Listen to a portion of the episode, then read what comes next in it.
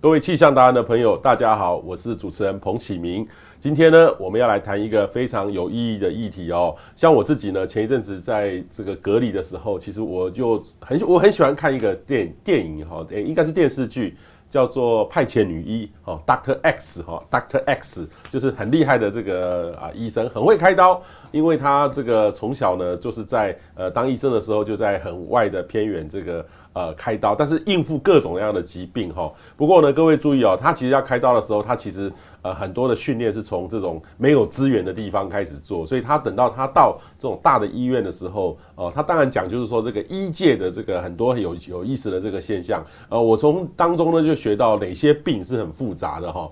不过呢，最重要的是说，呃，在台湾哈，其实我们虽然我们的医疗哦，我们的呃健保，我们的照护是应该是全世界数一数二的。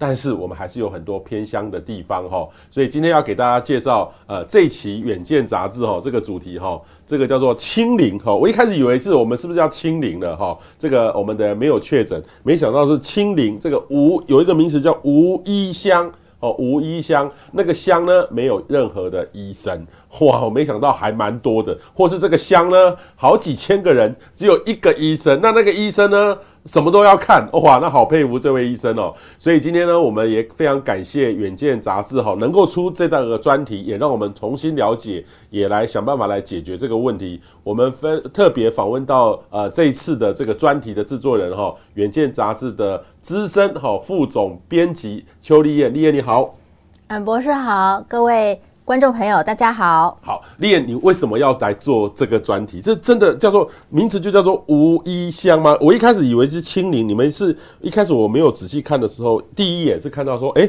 难道这个乡镇里面很多很多人确诊，还要清零吗？反而是你要这个零无医乡就是零，没有医生，要把这个清零掉。现在台湾还有是无医乡吗？呃，是的，台湾目前有两个无医乡，一个在嘉义大埔，一个是在金门乌丘。那呃，他们的情况比较特殊哈。呃，嘉义大埔，我先讲金门乌丘哈。金门乌丘因为是呃军事战略要地，所以它的呃卫生所里面没有派驻医生，然后当地呃岛的面积小，然后人口也少，所以没有诊所，也没有医院。但是有三军总医院的松山分院有派遣医生到这个呃军事要地去驻诊，嗯，那这是一个蛮特别的一个军事情况。但是那个是给军方的呃，因为乌丘是有我们的军国军在驻守的，他是国军的派驻在那边的，是常驻还是偶尔去？应该是轮轮流轮流去。然后嘉义大埔乡的情况就会比较特别哈，因为嘉义大埔乡它是在平地乡。那他的卫生所里面同样也没有呃医生派驻。我们说的卫生所的医生就是，其实就是卫福部派驻的医生啦。但是这个嘉义大埔乡一直找不到医生愿意去大埔乡来助诊，所以后来卫福部就想了一个新的办法，就是请呃这个呃呃慈大林慈济医院的医生，然后请他们承接一个计划，然后他们也是轮流会派驻医生。到大埔乡去做呃这个呃驻驻站的医生，所以在体力上面，他们就是名正名副其实的无医乡。嗯哼哼哼，你们这张图哈，我觉得画的还蛮令人蛮感触的哈。这个有两个资料，一个叫做无医乡，还有一个叫一医乡，就是这个乡只有一个医生。所以你个你们这边统计呢是说台湾呃虽然哈台湾很进步，可是无医跟一医乡哈。这个这个乡镇数总共加起来有八万多人，哦，八万多人。这个，呃，我想一想哦，这其实，在例如说以台北市或是整个六都里面，你会发现全部都集中在，它有点像是那种便利商店一样。我们的医院有时候或是诊所像便利商店一样，像牙医哦，一条街好几家哦，或牙医街。或是这个耳鼻喉感冒街 都都有蛮多的哦。啊啊，或是说大医院，所以这些我有没有时候呃，像我我们我自己住在大医院的附近，我们大概病都会直接去大医院，虽然比较贵一点点，但是就是因为我的我们就想我病例在那边，但是有时候会觉得说，那我小病我们会自己去判断。哦，这个偶尔这个感冒了就去这个一般的小诊所哦，皮肤科就去哪里啊，什么病就要去大医院，这些一一相就是完全就一个。好，那另外一个你还统计了这个两一乡，就是这个零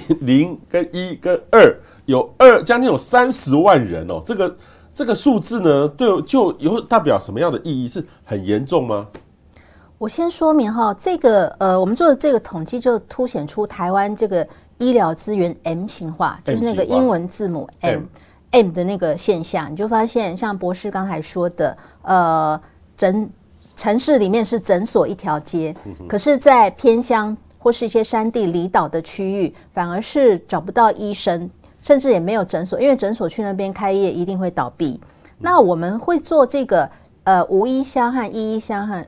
二医乡哈，这个我先事先说明哈，无医乡不是远见杂志或是我发明的一个名词，它是医学行政上面一个已经存在的一个名词，就以前早就有了。对对对对，那我们会做这个专题，主要是我们就发现，就是说台湾其实无医乡的现象早就有，呃，其他的媒体有报道过了。那其实大家也都知道，呃，偏乡医疗。呃，偏乡、占地、离岛区域，他们本来就是医生很少，所以那我们做这个专题的时候，我们就特别想说，我们不要再只有讲出说，呃，这个医疗资源 M 型化的情况有多么严重，我们希望采用一种解困式报道的方式，然后来解释说，呃，现在时代已经有所变化了，是让这些无医乡、一医乡、二医乡，他们都有可能因为现在的一些医疗科技。或者说体制的改变，或是说我们呃 CSR 或是 USR 的方式来改变这个无医乡的呃这个宿命，所以我们这个标封面大标叫做呃清零无异乡，就是我们用解困式的报道跟大家说明说，无异乡的情况虽然很严重，但是现在我们已经开始有一些方法可以去解除这些现象，呃，不是上只是告诉大家说。呃，不只是告诉大家说社会上有这样不公平的现象，嗯、我们还提出了解方。这个是我们整个专题的一个想法。好像像你这边哦，就是说这个这位医生应该是呃在慈济大林医院的那位医生在，在在林英龙嘛，哈，林英龙医生，是他就在大埔乡哈，他七十几岁了哈，对，就一个人派驻在大埔。对，这个也是我们。我们刚才提到说，台湾有两个无一乡嘛，一个是金门乌丘，金门乌丘因为是战地关系，我们不方便去采访，那我们就亲自来到了台湾本岛唯一的一个无一乡哈，就是大埔。对，那这个林一龙医生呢，他已经去到大埔乡已经四年了，而且他是他是怎么会去到大埔乡呢？主要是因为他曾经。呃，是他，他是大林慈济的医生，他现在也还是，只是大林慈济在嘉义大埔设了一个大埔医疗站，然后他就是常驻的一个医生哈。这个医生你可以看到画面上，他就是白发苍苍，呃，他七十几岁了。然后我们去采访他的时候，我们在那边有过夜，然后他一大早就会 找我们去。呃，在那个曾文水库旁边非常美丽的一个地方去做快走，是在台南跟嘉义的边边，对，就是台南的嘛。对对对，然后他就是旁边就是一个非常漂亮的曾文水库哈，然后他会去到那边，主要是因为他之前就他前一任的驻站医生啊，跟他是好朋友，那前一任驻站医生也是非常年纪很大的一位医生，然后他就呃他要退休了，然后他就问这个林英龙医生。愿不愿意来接班？我就想说，哎，一个七十几岁的可能接一个八十几岁的医生，你就发现就是说，一个是说这个医生哈，他真的是非常的热心。你看到照片上，他非常和蔼可亲，然后他真的是就是把自己的呃，把自己的医术就是完全奉献。然后他甚至就说，这个小朋友他看完病之后，他还会赖这个妈妈，就说问他们照情况怎么样。就他不只是。病人上门来，我看诊这么简单，他们还追踪到家里，然后每天长期追踪。那一个是说他很有爱心，然后他愿意奉献付出。另外一个比较有趣的就是现象，就是说，呃，为什么大埔就只能找到老的医生来这里服务？实际上，大埔就是非常偏远的一个地方哈，它距离最近的医院是那个呃圣马尔定医院，然后开车到那边的话，可能开。急救护车开得非常非常快的话，也要一个半小时才能到。你如果是坐公车，像我有访问一位妈妈，她是要生了，然后她就自己坐公车从嘉义大埔坐到圣马尔定，她公车坐了两个半小时，就是路途非常的遥远，所以这边的民众就呃求医就非常困难。其实我觉得这个是嘉义大埔乡我们看到的一个现象。OK 哈，所以其实我以前哈也看过类似的图，就是算过台湾的这个哪一个乡镇，它的那个救护车，如果要要发生一个紧急状况，要救护车或是消防车，好去去的这个时间，其实你说的这个偏乡也很也因为它很偏远，很远很远，所以救护车或是消防车，哦要要去救火或是救人，其实都要比。都市地区几分钟就到，是完全不一样的情境。是，而且他们的救护车、消防车数量非常少，非常少。对，像嘉义大埔只有呃一台救护车，然后这台救护车假设载了某一位民众开到圣马尔定医院去就医的时候，大概长达一个半小时，大埔乡民可能不能再有急重症喽。对，因为没有救护车来载你了。对，你必须要等到这个救护车返回大埔乡才能够生病。对，所以这就是一个非常。呃，奇怪的一个现象。所以这个其实哈，这个就是说，呃，一般来说的话，其实都是每个人的权利了哈。其实都要想办法能够去改变一下哈。那问题是说，我们这些他们现在已经在弄，其实大家都知道这个问题，这个也不是现在。那台湾有这个问题，日本也有这个问题。据我所知啦，国际上也有这样的问题，就是越偏乡，因为不管是医疗，它其实也需要有病人去看。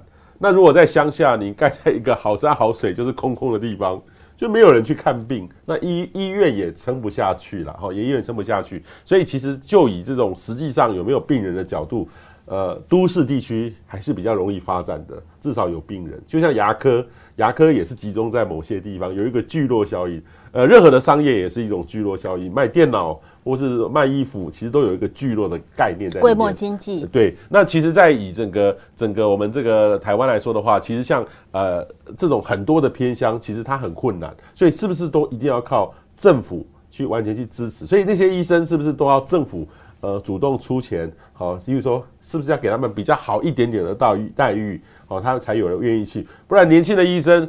小包说不定家人都在都市，那他山区要花个一可能半天才能够到那个地方，你怎么叫他去？他怎么会愿意去？一般人呃叫你，你自己都不愿意去了。对，博士的观察非常到位哈。其实我们都发现说哈，政府在呃偏向医疗这个领域哈，政府其实非常努力哦。政府在大概呃一九九九年有开动了一个呃开启动了一个叫做 IDS 计划。这个 IDS 计划简称来说就是送医生上山下海。那它的它的模式就是说哈，呃，针对呃台湾有大概呃百分之四十四的国土面积都是。呃，这个呃，山地离岛区域，他就在在这个山地离岛区域，然后找一些附近的医学中心或是地区医院，然后做这个支援偏乡医疗的一个行动。就是说，由大医院派医生到这个呃偏乡去做巡回的诊查，然后政府会给予一个计划的经费。然后让他们可以，就是说，至少让这个医疗服务在偏乡没有中断。嗯嗯嗯嗯。所以他们现在驻守的就是，例如说，呃，像大埔乡哈、哦，林医师，他就在大埔乡的卫生所里面，就是他一位。是。他就是一个人当卫生所的所长还是主任？所长兼急诊室主任。啊、他有没 有护士？有护士，有护士，他们护士大概是有五六位，哦、就是说，但是那是卫生所的护士，不是这个、哦、呃。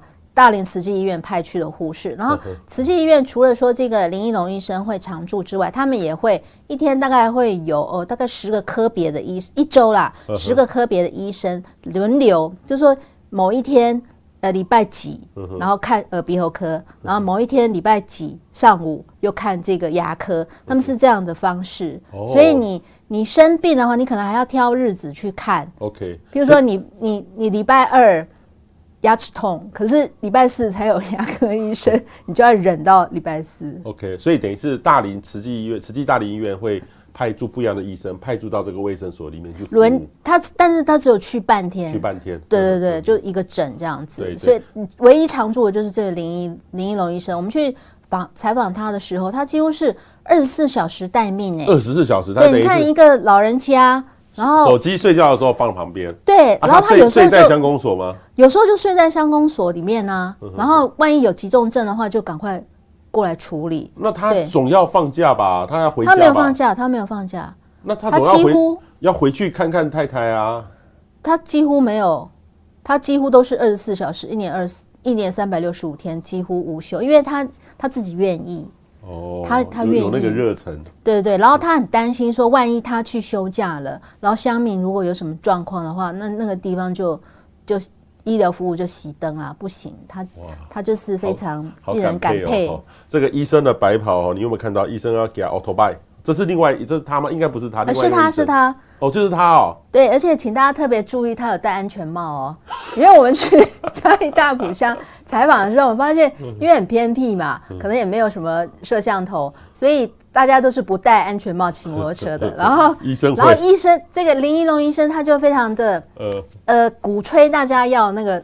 一定要戴安全帽，因为万一出事的话，安全帽呃可以保护你嘛，就减少了他的一个呃伤亡。好，然后所以他是唯一大埔乡会戴安全帽的人，所以他还会进行这种卫教的工作。对对对，他等于就是呃十八般武艺全部都要会。哇，这很要很有热忱哦。那他七十多岁了，当然他身体看起来是还不错啦，还对，而且他有独特的养生之道，比如说我们早上六点半，我们就要集合去跟他一起去。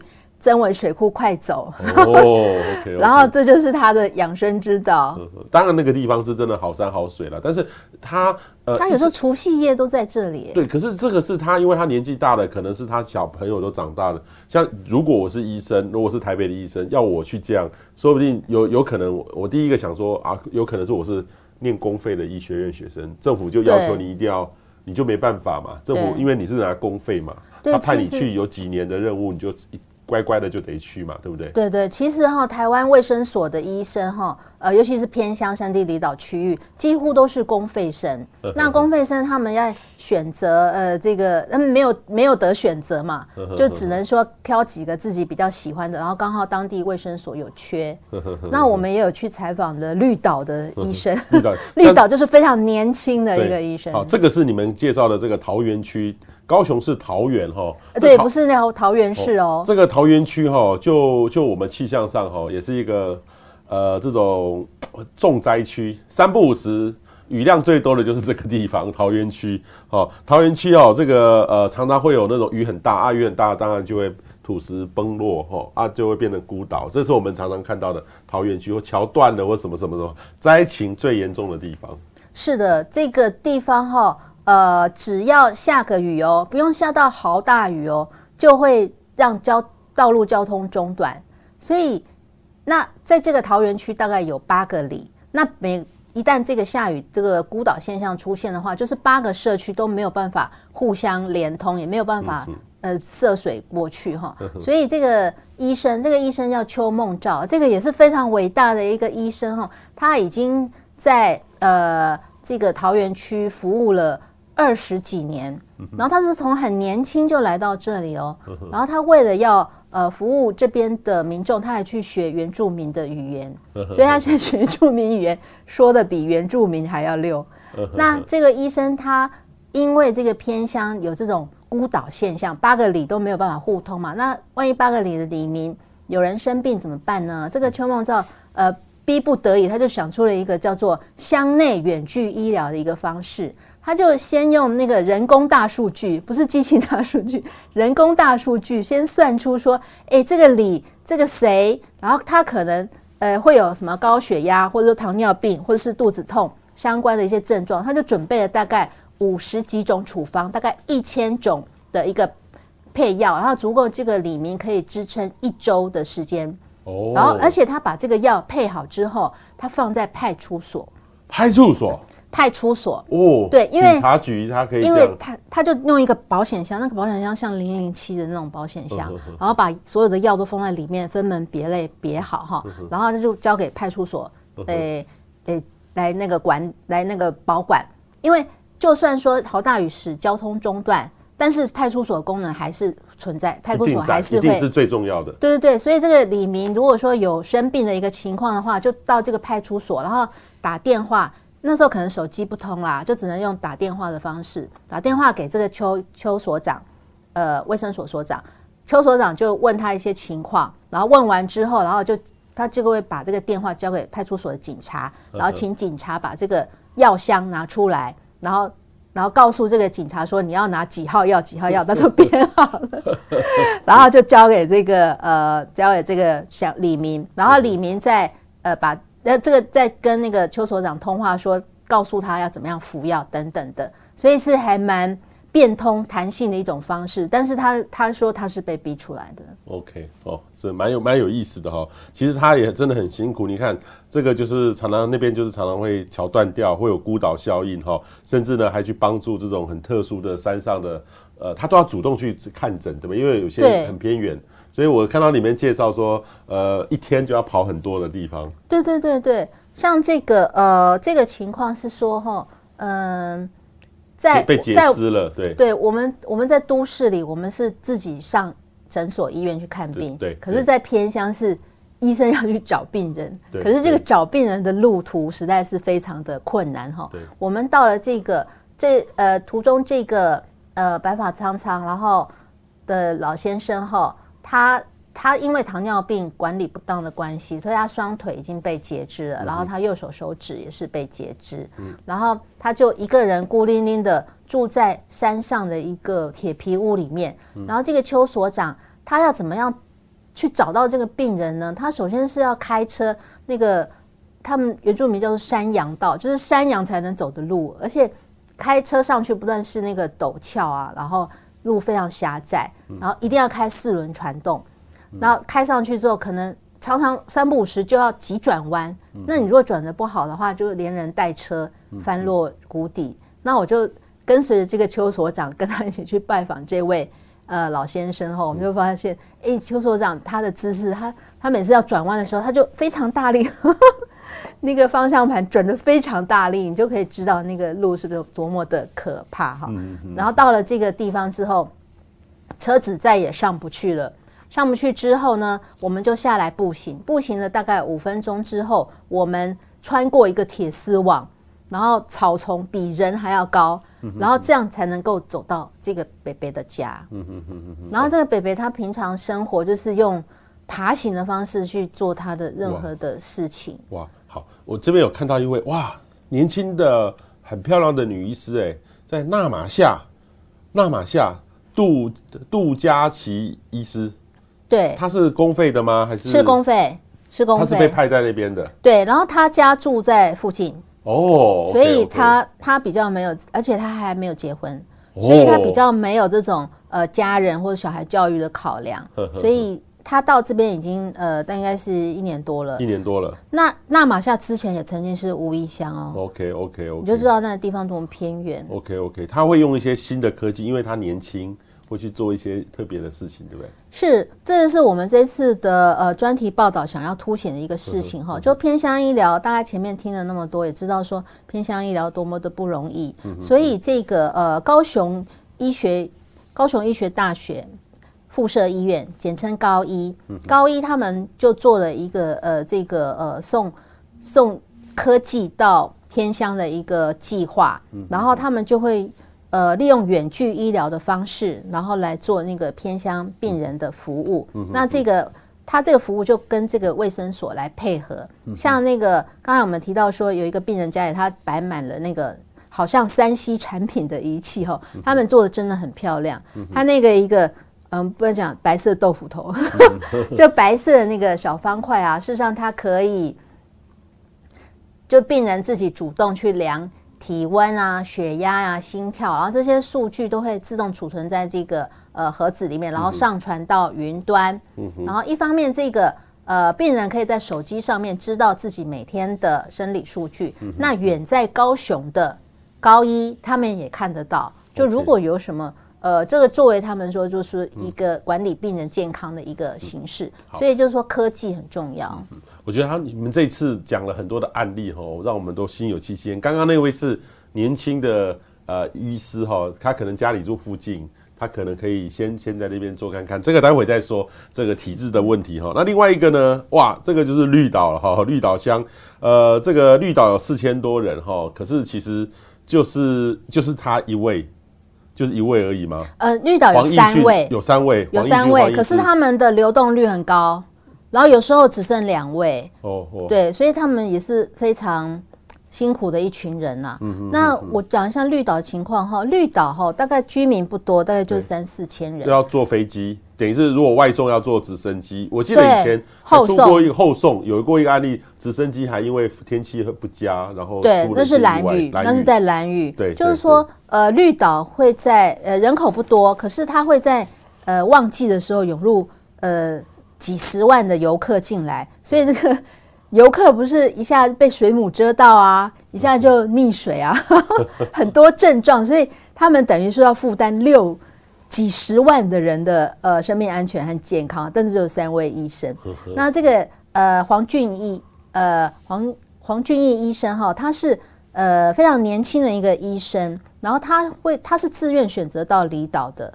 他可以选择在内地，不用选择到离，因为离岛要坐飞机啊，然后坐船啊，遇到天候不佳，反而不能够返回本岛，所以他休假就很麻烦。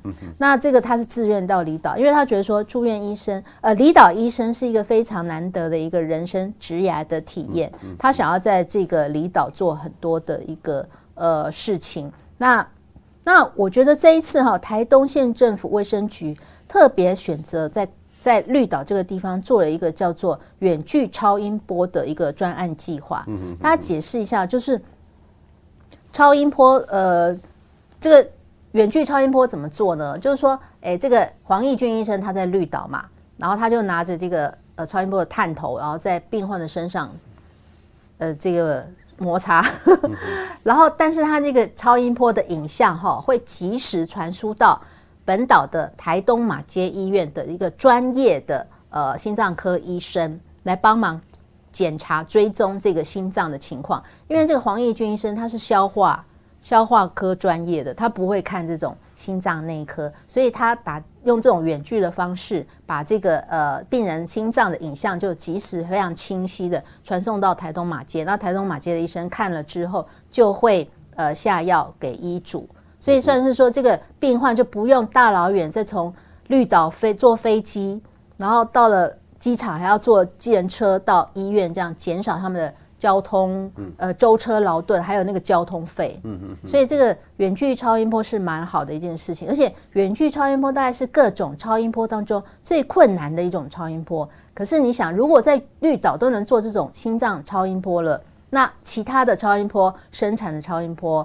不是说呃腹部超音波可能都可以做了，所以这个是也是我们今年的一个呃台湾一个在体制上面很大的一个改变哈。今年是呃首度这个远距医疗健保给付元年，就以前做这种远距医疗是没有健保给付，就是不能算。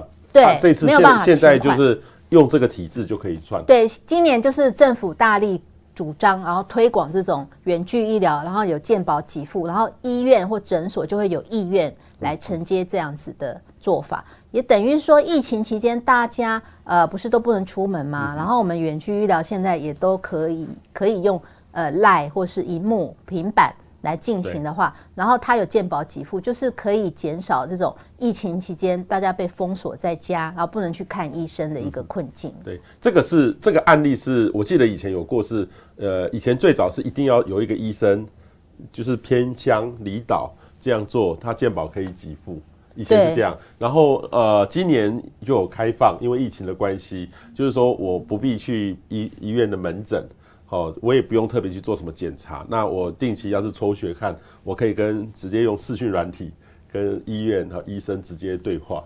对，然后有健保给付，有健保给付，对，所以医院诊所就会愿意。对对，所以我今年、嗯、很重要的一个改变，我今年就尝试了几次这样的工作，是是是，就是说，您身体很健康吧？哦，没有啊，我们会定期要跟医生做朋友啊，哦、是是是是对，然后然后我就我觉得这个像诶蛮好的，因为因为第一个是说我们去医院诶就要等嘛，一定要等，除非你要花一点钱去做什么特别的通道，但是我们通常不会，大多数会去等。那等当然现在已经很进步，都有一个时间在，可是你第一个你等。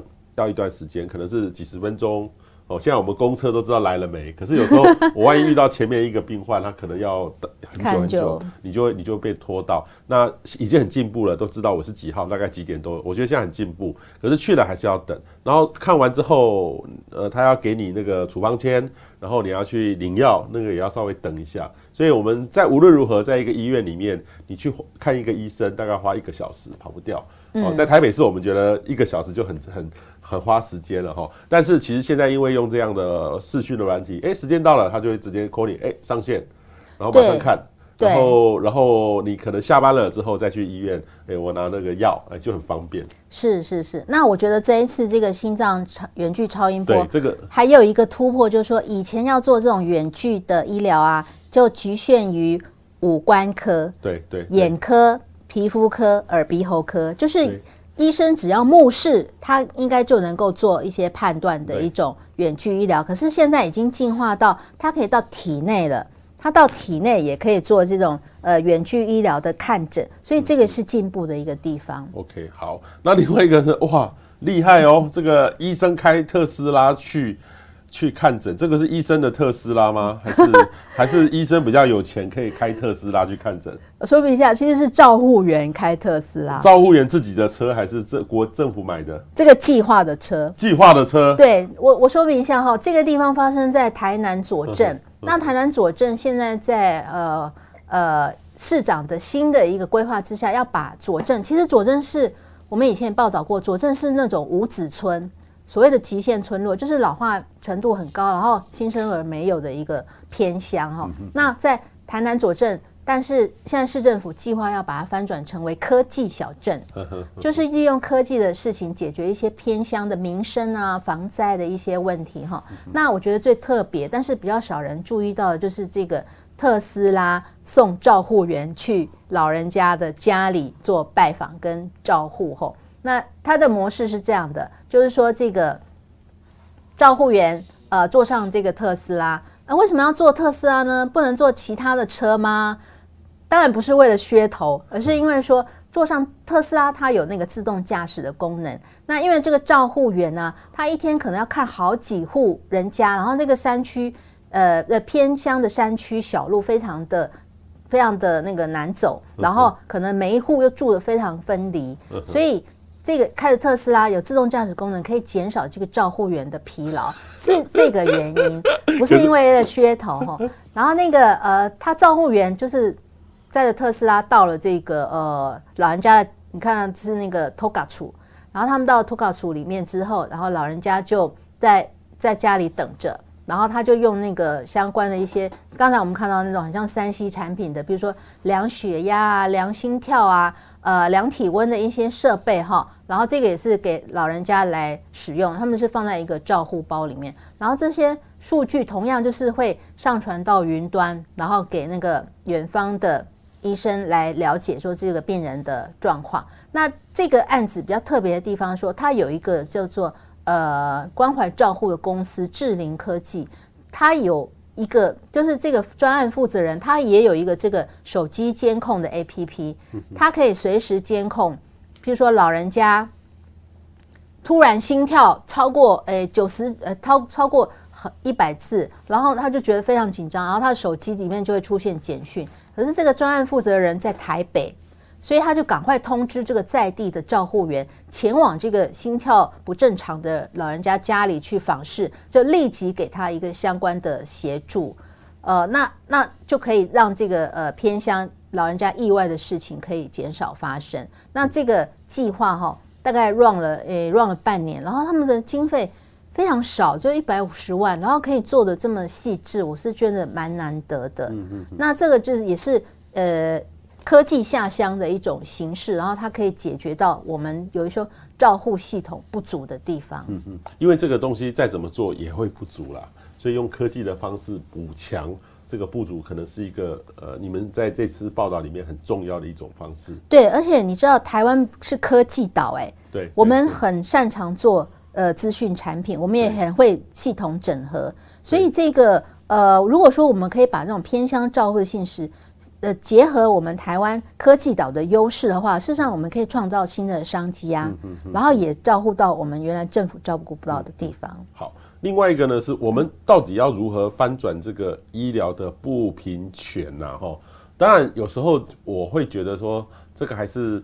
呃，资源的多少的问题，因为这个一定要投入资源下去。然后，但是呢，有纵使有资源，其实有时候也不见得可以很顺利。例如，例如说，我刚才是问问这个丽燕说，那这个医生哈去那边哈，当然第一个是公费。公费与否，那是被迫的哦，哦，但但是也是有一些很热心的这个医生呐，哈，那他们医生在勾的时候是呃成绩好的可以在本内地，成绩不好的在偏乡，是这样吗？事实上是一个看个人意愿，然后一个看当地需求，然后两者是不是能媒合？媒合的哈，对。那然后另外一个是他去当那个偏乡的医生。会不会薪水就很少？他们是会不会要？因为我们一般医生也是要看那个门诊数量啊，嗯、算是他的业绩啊。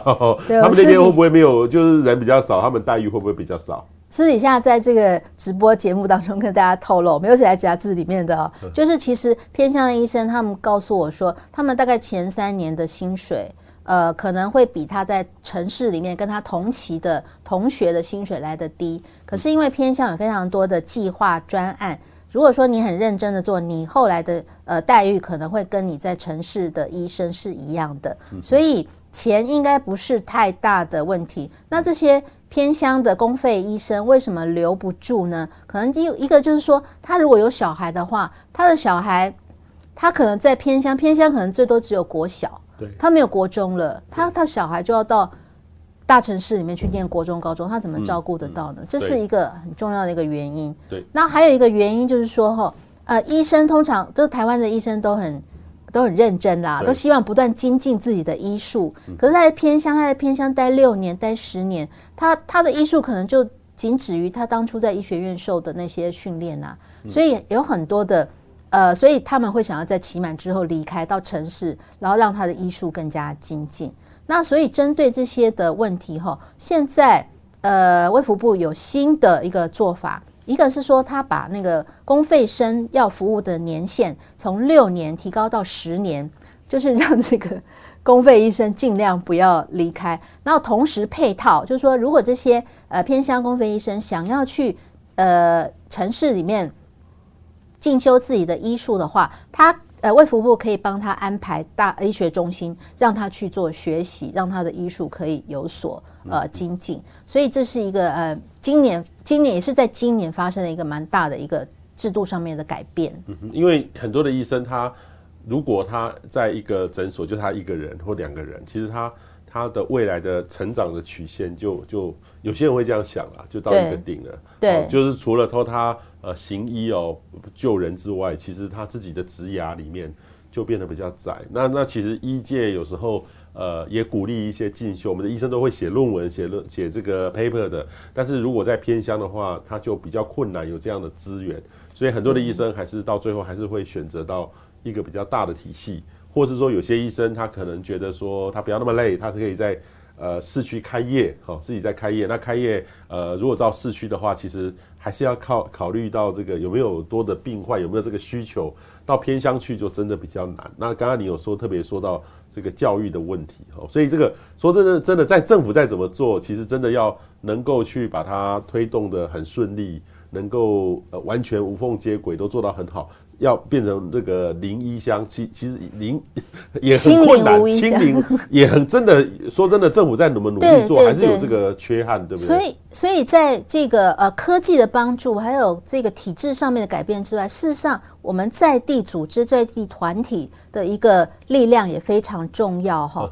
呃，就是说我我访问了台台南龙旗的一个，他是长荣大学的一个老师，他是在台南龙旗做了一个呃与。二地共好，他就派，他就是用那个大学 USR 的方式，然后去做这个事情。那这个大学 USR 的话，他就学生可以在在学期间就到了这个台南龙崎，然后学习怎么样跟这些老人家相处，然后怎么样带着他们做运动，然后做他们一些一个上门关怀的一个事情哈。一方面，我觉得说有这样的 USR 的呃力量的话，就可以补足一些我们科技或是体制上面照顾不到的地方。而且现在大学 USR 也是非常火红，非常每个大学都要做的一个事情，就是说呃，我觉得这个是蛮好的一个模式，就是说我们不能只靠政府，我们地方的一些团体或组织或是大学 USR 也要来一同帮助。那那我觉得这个现这个事情的话。才有可能，就是说慢慢弥补这一块呃医偏向医疗的这个空白。嗯嗯嗯。所以各位有没有看到这张图？可以看得出，在台湾哈，其实这个虽然我们都缴一样的，都有同样一张健保卡哈，可是医疗不均等的现象哈，真的是差很多哈。我比较讶异是，像连这个呃新北市的平林哦，或是石碇，它也有这样的现象，就一个医生。对，他们就是一个医生或者两个医生，不过他们还是离这个呃新北市，其实新北市的医疗资源最近也提升了非常多。对，他们还是会往那边，但是他们已经近很多了。主要是还是医学中心在帮忙，就是医学中心会派医生到这些呃医生比较少的偏乡去做。对，对，对，所以那那其实我觉得像平林或是石碇到市区，其实还是有一段。交通的距离，对，虽然都在新北市。像这个呃，我举例台东，其实台东很长哦，很大，从台东头到台东尾，好像也要开两三个小时的车然后其实如果在在这个像这个。呃，海端乡台台端台东县的海端乡，还有延平乡，这个都很很偏远的，所以这个真的是现在呃也是很辛苦。这都这都是连续好几年都是零没有医生的，对不对？或者就一个医生，主要是一个医生或两个医生。所以现在在台东的这个地方哈，呃，我们还是要提到高一，高一就启动了一个叫南回二十四小时的一个医疗服务，就是高一的医生从高雄哦。大家看到那个地图上面，从高雄，然后要坐火车到台东，然后做这个服务，也是高高一的医生轮流哇这样去看诊，所以所以我觉得这个解决这个医疗不平权的问题，真的是需要呃除了体制。科技之外，真的还是需要有热心的医生。嗯哼哼哼哼，好，所以这个其实台湾虽然很进步哈，我们是一个科技岛，我们医疗健保都很强，但是这些问题哦，说真的，呃，还是再怎么做，再怎么弄，还是有一些缺憾哈。所以我们最后其实他们呃报道的结果，我是觉得蛮让人这个看得到未来的，就是说导入科技。哦，让科技可以有一些很好的作为，呃，帮助医生。现在也可以视讯来看诊了哈。当然，有时候这个呃，越偏乡其实他们的网络，或是说他们使用的习惯，年长者手机会打电话，但是不见得对于这种视讯。这么容易会操作了哈？对，这叫数位落差。数位落差还，我真的觉得还是有。你你你的观察，你采访里面有存在。有有有，就我们刚才不是看到那个台南左镇吗？对，那个特斯拉开到乡下阿妈的家，然后那个阿妈她她她就说，一开始她接触到这些量血压、量心跳的仪器，她其实非常害怕。对，一个是怕把它弄坏，因为那个照护包一个大概就是一万五千块哦。她然后那个计划是免费送给这些老人家的，但是老人家还是会。呃，担心会把它弄坏，而且那个他们自己连手机可能都不太会用了，要如何来操作这些仪器？不是仪器啊，这些量测工具，他们事实上一开始是很害怕。这个就要就要提到另外一个人，就是在地的那个地方创生组织，就是呃有地方创生，就是长期在那边做地方创生的人，他们来担任这个计划里面的照护员。然后他就很有耐心的教这些阿公阿嬷怎么样使用这些三 C 的产品，然后弥补这个数位落差。对，好，改变制度有没有看到薪资的保障等等？其实这个都很重要了。现在就是比以前薪资好一点点，对，不然以前那个偏乡的医师都留不住。对，一一个是薪水少，一个是工作多。其实公公公费医生其实他们很大的一个呃问题是他们过劳。他们要处理的不只是看病，还有很多行政的工作，全部都堆在这个卫生所的身上，然后有很多 KPI 要达成啊。要打疫苗。对对对对，医生要 要卫生所医生的帮忙打疫苗。然后刚才讲到打疫苗，刚才那个绿岛医生他就很厉害哦，他是那个因为那个台风呃台风疫情的关系，然后又因为有一个医生休假，所以那个变成说他他只他必须要锁在那个绿岛的岛上。然后就在锁在绿岛岛上三个月之内，打到呃全乡的疫民几乎都覆盖率很高，然后既然是全台台东县覆盖率最高的一个乡，所以这这些医生真的大家由衷的佩服他了哈，他们牺牲了自己的。呃，家庭生活，然后他自己的职涯能够去做这样的奉献，那我觉得呃，给他们一些呃对等的回报，或是说一些新的科技，能够帮助他们，这个在台湾整个社会才可以缩短这个呃，不管是区域的公平正义，我觉得正义很重要哦。大家都在台湾，不应该说我们都会地区的人享用的太方便的资源，哦，太方便的资源，可是在，在在偏偏乡的地方，其实要看个医生。或是要真的把病治好。我我们在都会地区有时候都会去比较说。哎，我看什么要看哪个医生？那个什么会去问人家什么什么医生？我们有选择性的，可以 shopping，可以 shopping 的，这样对医生不好了哈。但是就是说，呃，在这样的时代，其实我们我们上网都可以 Google 一下医生。哎，他是看这个的吗？他有没有什么负评正评？其实现在在台湾这个社会，其实还蛮透明的。那但是现在其实，或是说我们会去看，哎、欸，我如果要看什么科，呃，有什么好医生，其实都有些评鉴嘛，哈。对，百大名医，百大名医，那我们都会看这些东西。那看完之后，我们就会，哎、欸，我就去看他。当然有时候就会很挤，很挤，很挤。可是这是都会地区，在台湾很多偏乡地区都没有这样，你没有选择。哦，哎，也不是说他们不好，就是就是环境就是这个样子。那当然了，你会觉得啊，我不住不住在那边。可是有没有想过，有一天我们呃到那个地方不小心出游，人的身体健康突然出了状况，就是这样。所以这个其实如果能够做得好一点点，公平正义能够好一点点，多招一点，照顾他到他们，就是照顾到未来我们可能会发生的状况。对，而且这里面会有很多商机，而且新的工作机会出现哦。比如说要做远距医疗的人啊，然后或是说，诶，要做这个地方创生的人啊，他们都有找到新的工作机会。然后资讯业的厂商也可以找到新的商机。所以我觉得说，以前我们在谈社会问题的时候，我们呃媒体的角色可能不能只有谈出这个社会现象的状况，我们同时还要提出解方。才是对这个社会问题一个比较完整的一个剖析。那有解方的话，也是也会让读者觉得说这个问题不是不是那么的那个遥远或无无法解决。所以这是这是我们报做这个报道的一个初衷。你是说你们不是凸显一个现象，你们是凸显了这个现象之后要怎么做，包含了用制度。用政策，用一些创新的工具，然后或是一些制度在改变，让让这个东西能够对，不然你让读者说每次都看到社会阴暗面，他就心情不好。那我觉得，我觉得如果说有一种解困式的报道出现的话，也会让这个。让让这个社会大家心理阴影不要那么扩大，然后至少它有解方，哦、我们可以知道下一步怎么走。对，你这张图就告让告诉我们说，我们有时候去哪里玩，万一有一些自己要是有些疾病的话，哇，那个地方比较风险比较高一点点。对，请大家拿着《远见》杂志，然后去去到这些地方的时候，万一不不幸要去卫生所看病的时候，拿着《远见》杂志说 我要找这位医生。哎、欸，这个其实很严重哎，因为我我们看过很多的案例是呃一起出游。突然心肌梗塞，对，突然什么，其实就是呃那个真的比较偏远，也没有办法马上去做处理，也没有办法马上开刀，对，很多遗憾的事情发生。对，这只能求助当地的卫生所，然后卫生所紧急再请直升机来做转转转送。对对对，那那个转送或到那个程度，一定要是非常非常严重。对，不是说我们现在觉得我痛就好了，是一个要一个程序才能够就做处理的。对，这个转送的过程，就是说需要在地的卫生所医生跟这个我们的转送中心的大医院医生，对，然后共同研商这个病患有没有值得我们花，大概因为飞一次可能就要几十万，对对，花这个钱去做转送，就就很像说，各位知道这个大埔乡就在阿里山的旁边。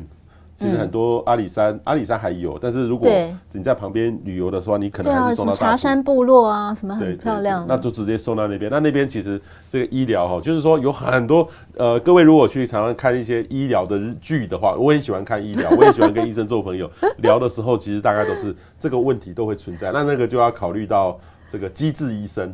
是，或是说像 Doctor X 派遣女医那种医术高超，对，他们那边都是医术很高超的医生。我觉得他们被训练出来了耶。他可像那绿岛医生，他本来是消化科，结果后来他就是什么病都要会看，然后他最后还说他是那个他自封自己是那个绿岛的外科男担当，但是他是内科，对。对，但是他已经会缝合什么都都可以做，然后急救什么的，给药什么的，他都会做了。哦，好厉害，好厉害！所以，但是这个真的是他们牺牲奉献哈，才能够促成的哈。所以也谢谢远见把这次呢做好一些很好的整理。像这样的问题，在国外任何一个国家，我相信都有这个问题。他们怎么解决的？呃，这部分我们还没有去探讨到。我那时候曾经想要找一些资料，但是发现国外的做法。比较像是我们刚才提到那种远距医疗，借由科技，的方式来做。那因为台湾的国情比较特别，台湾可能还是需要一些呃 USR 或是 CSR 的方做法。嗯哼哼，好，叫大家一起努力了哈，大学一起努力，然后这个一这个这个甚至很多企业的社会责任哈，这个都需要一起来帮忙了哈。今天非常谢谢立燕，谢谢谢谢远见做了那么精彩的报道，谢谢，谢谢博士，谢谢各位观众朋友。